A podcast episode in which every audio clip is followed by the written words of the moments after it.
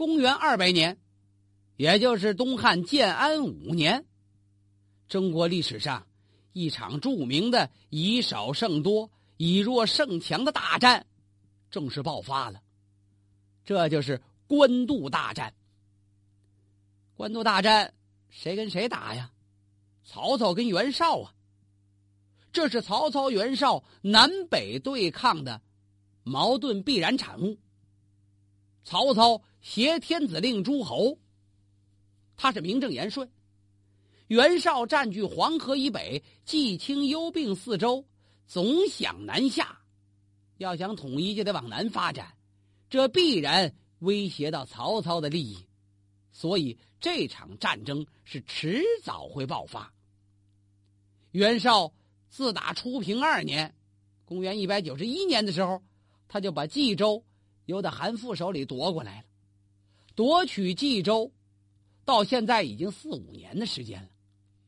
他攻灭了割据幽州的公孙瓒，占领了黄河以北的大部分地区，那力量是相当雄厚。应该说，那是当时诸侯中力量最大的人呢。他的打算就是南向以夺天下。曹操主要占的是天机，有了汉献帝这王牌。取得了黄河以南兖州、豫州等等地方，他跟这袁绍是隔河对峙，隔着黄河呢。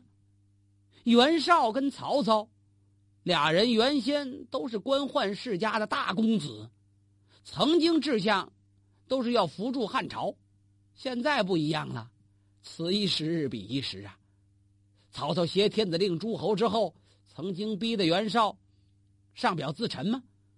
自己检讨自己，那就是靠着汉献帝这张牌。袁绍现在总想把这曹操吞并了。到今天这一步，兵戎相见，在所难免呐。大战之前，曹操跟他的部下谋臣们都很紧张，为什么？形势不利呀。你想，袁绍史书记载。说他减精卒十万，骑兵万许，将攻许都啊。据说当时曹操兵还不满万呢，不到一万，人家是十万，再加上骑兵，这边不到一万人。虽说是，呃，有这个必胜的信心，但是这个战争实力相差的太遥远。曹操兵少，这是一点不假，《三国志》里。有真实的记录，估计他直接掌管的军队加到一块儿，把外地能救援的都算上，也过不了两万三万的。所以这仗要想打赢，太难了。其次，袁绍攻灭了幽州的公孙瓒之后，席卷黄河北岸四州啊，连通乌丸、鲜卑，他的后方很稳定。而曹操在黄河南岸的兖州、豫州呢，这是一个多发战事之地，四战之地，哪边都在打仗，人家袁绍没有后顾之忧，这是其一。二一个，荆州的刘表跟袁绍结着盟呢。马腾、韩遂这些关中的大将都在那持观望态度，谁赢了帮谁。更为严重的是，刘备。受袁绍的委派，先后联合东海郡的军阀，还有那些黄巾起义军的余部，刘备把他们联系到一块儿，打算在曹操的后方要开辟第二战场。你说这曹操能不恨这刘备吗？曹操感觉到是腹背受敌，威胁极大，有利就有弊，天子在你手里，大伙都瞅着他别扭。大战当前。曹操最主要的是要鼓足勇气，保持头脑清醒。说的容易，曹孟德已经好几天晚上没睡踏实觉，大将们也是议论纷纷呐。就这么点人四面都是敌人，打正面冲十好几万，咱们怎么拦着不让袁绍过黄河呀？曹操心想，可不能乱了军心，自己。有今天这个实力，来之不易呀！这天曹操升帐，把谋臣、文武都叫到近前，甭管是谋士还是武将，曹操问问大伙儿：诸公如何看待袁本初啊？你们觉得袁绍这人怎么样啊？有人了解袁绍，有人是只是耳闻，还有的客观说了说这袁绍的实力啊。曹操摆了摆手，这些我孟德都知道。我观袁本初啊，志大而志小，色厉而胆薄，计克而少威，兵多而分化不明，将骄而政令不一。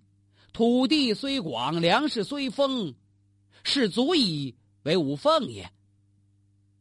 这句话一说完，把大伙都说傻了。曹操就这样看袁绍啊，说我太了解袁本初了，这个人志向特别大，智商特别低，所以呢，那志向有没有没什么意义。色厉而胆薄，没有什么胆量，有时候在那假横。哼哈嘿，怎么着在的？实际没多大胆子。别看他人马多，但是兵多，他分化不明，十几万人他都掰扯不清楚，不会有效运用。大将很多，但是他手下大将跟他一毛病，很骄傲，每个人都有主见，将骄政令不一。您琢磨那打仗，一人一个主意，一人一个见识，那仗能打好吗？后方土地虽广，粮食虽然很多，但那不是他的，谁的？曹操指了指自己，那是为吾所奉也，那是给我预备着的。曹操这一番话，这种乐观精神，极大的鼓舞了手下的文武能臣。曹操认为，战争胜负的关键，不要看那些客观因素，要看人的主观因素。这是曹操说的吗？这说书人替他说的。反正人的因素是很重要，是第一位的。曹操说袁绍这些缺点，也应该说基本是属实的。袁绍那边也在开会呢。袁绍这回势在必得，一定要把曹操灭了。他召集手下的重要谋臣，一个叫沮授，一个叫田丰，你们俩给我出出主意吧。这二位。也给袁绍出谋献策。您现在应该先遣使献捷于天子，务农益民呐。您应该马上给天子报捷，呃，大丰收了，对老百姓要好。如果见不着天子呢，乃表曹氏革我王路啊，你就告诉天子是曹操拦着你不让见，这样你再打曹操。呃，咱们就师出有名了。这主意可太棒了，为什么呢？沮授、田丰首先考虑到了曹操控制着汉献帝这一不争的事实啊。他们告诉袁绍，对曹操应该先礼后兵。你看，天子是大家的天子嘛，凭什么我们不能见面啊？如果你要不让我见，曹操肯定不让见他。见了，万一给夺走怎么办呢？那我们就得打你了。这样一来，以免师出无名，授人以柄；二一个，在具体的作战方案上，这两位主张以重兵镇守黎阳，压制曹军，然后分遣两支骑兵部队，抄曹军的两翼，打他两个软肋，这样在运动持久中拖垮曹操。在袁绍强大、曹操弱小的局势下。这个方案应该说是万全之计。反正你曹操往上冲，你是冲不上来。我坐镇就拿这骑兵，就可以把你拖垮呀。可这袁绍正像曹操说的那样，骄傲的都找不着北了。他哪里听得进去这么好的建议呀？干嘛还坐镇黎阳，还兵分两路啊？我大军往前一冲，咱们就排着队往前闯。就把曹操那一撮人都踩在地下去了，我必须立大功于一役呀！没工夫跟他打持久战，一仗定输赢。我要尽早扑灭曹操，攻取许都，用不着给天子写什么信。到时候拿下许都，天子哪跑啊？袁绍还没等打仗，这种骄傲情绪就注定了他轻敌失败的主因呢。建安四年九月，曹孟德分兵把守官渡。官渡是黄河的一个重要渡口，他在官渡这儿积极备战。转过年的正月，为了解除后方隐患，曹操先带人马东征刘备。刘备是汉朝的宗室玄孙呐，中山靖王刘胜的后人。现在刘备也想借着这大乱成就大事，天下人心思汉，他姓刘，这是政治资本呢。可是皇帝在曹操这儿呢，刘备与曹操为敌，在曹操的后方找了很多黄巾起义军的部队，把他们团结起来，正在那儿开辟第二战场呢。曹操心想：我必须先把刘备打败了，才能全力北上。曹操东征刘备，这个时候，袁绍的手下田丰连忙建议：趁着曹操出征，你应该马上呃跨河去攻打曹营啊。再看袁绍啊，俩眼简直都没神了。怎么呀？呃，大将军您这是？唉，袁绍叹了口气呀。我的儿子正病着呢，回再打吧，我没心思。感情他儿子得病，这袁绍没心思打仗，这叫什么理由啊？有道是机不可失，时不再来呀。急得田丰直跺脚啊！哎呀，找名医为公子治病啊！您守着他的病，该好也得好，该坏还得坏。您帮不上忙，咱们得打呀！袁绍摆摆手，回来再说吧。这就是袁绍，这给曹操留下了一个很从容的时间。曹操从容用兵，在徐州打败了刘关张弟兄啊，打得刘备一败涂地呀。曹操从从容容取得了东征全胜，回来对付袁绍。袁绍错失良机，等曹操回来了，他这才想起进攻来，这才发起了对曹操的全面进攻。首先，在建安五年二月，袁绍派遣大将颜良进攻曹操的手下刘延。刘延在哪儿？刘延驻兵在白马。颜良攻白马，袁绍自己领着大军进驻黎阳，打算由黎阳这儿渡过黄河。从白马之战开始，标志着官渡之战拉开了序幕。建安五年的四月，曹操一看白马的大将刘延被颜良围困了，曹孟德亲自带兵来解救白马之围。这个时候，他的谋臣荀攸。主动给曹操出了一条好主意，今天兵少不敌呀，咱们分其势足矣，别跟人家硬碰硬。怎么个分其势啊？你把他这个兵力化解开，曹公您应该到延津，您能先把延津渡口占领，袁绍的人马必然会向西回应，分了他的神，然后。派轻骑兵趁其不备突袭白马，既可解围，也可活捉颜良。荀攸这条计，用我们现在话说，就叫声东击西。白马跟延津都是黄河渡口，直接奔白马那是硬碰硬。您不如虚晃一枪，这样胜券就稳操于我们手中了。实际就是分散了袁绍的注意力。延津渡口在白马渡口的西南面。曹操一听，哎呀，荀先生这计策太好了！他们假装要从延津渡口这渡河，好像要去兜那袁绍的后路。袁绍正往南杀着呢，一看干嘛要绕到我后边去？赶忙出兵向西边来应战。曹操一看袁绍中计了，连忙调动队伍，迅速回师。以急行军、跑死马的速度偷袭白马，临近白马坡十余里的时候，那大将颜良这才发现曹操来了，不是在延津呢吗？不打那边过河，怎么回来了？他苍忙应战，曹操大获全胜。你想，打了颜良一个措手不及呀，在阵前有曹家大将刀斩了颜良，解除白马之围。然后曹操迁徙白马军民，沿黄河往西撤退，大获全胜，满载而回呀。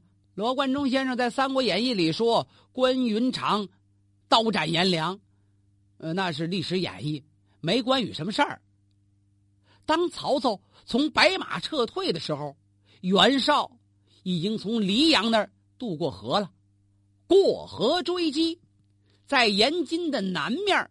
真就把曹操给追上了，这下袁绍可急了，啊！杀了我的大将颜良，你白马一战取了大胜，这回咱俩硬碰硬吧，这仗不打都不行了。袁绍手下有大将文丑，还有刘备，刘备不是打败了吗？刘备打败了，就跑到袁绍这儿来了，跟着袁绍一块儿，呃，追打曹操。现在袁绍命文丑跟刘备带领。五六千人马来追打这曹操，曹操一看躲是躲不了了，告诉手下：“咱们从白马那抢了好些辎重粮台吗？那都拿马给驮着呢，把这些马的缰绳都松开，就让他这么散着吧。”啊！大伙一听，这这曹公，咱们好容易缺少粮食，这找到后援了，怎么都给他们呢？哎，给不了，都是咱们的。大伙没明白这话是怎么个理解方法，什么意思呀？既然有命令，那就把战马都松开吧。好嘛，背着粮食的，扛着被褥的，背的锅的，这所有的战马就在疆场上散开了，跟放羊一样。文丑的人马追着追着高兴了，哎呦，这都是咱们家东西，拉回去，咱们是又有吃的又有战马，这多好啊！光顾着抢这些战利品了，趁着文丑跟刘备的部队这么一散乱抢东西，曹操。来了一招回马枪啊！告诉往回杀呀，兜着阵脚就杀上来了。这一下，文丑脑袋掉了。刘备跑得比较快，逃回了袁绍的大营，带出来那五六千人马，被全歼于阵前的。曹操撤退的过程中，又打了一个大胜仗，然后主动退守到官渡大营之中。袁绍。是连损两员大将啊，颜良、文丑都死了，袁绍别提多难过了。率大军进阳武，双方转入阵地战。建安五年的八月份，袁绍连营推进，步步为营啊。他以沙堆为屯呐，东西数十里。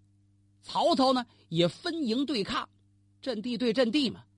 但是这营跟人家袁绍那营盘没法比，人家人太多了，兵多势盛啊。曹操是军少，那势显得就有些弱。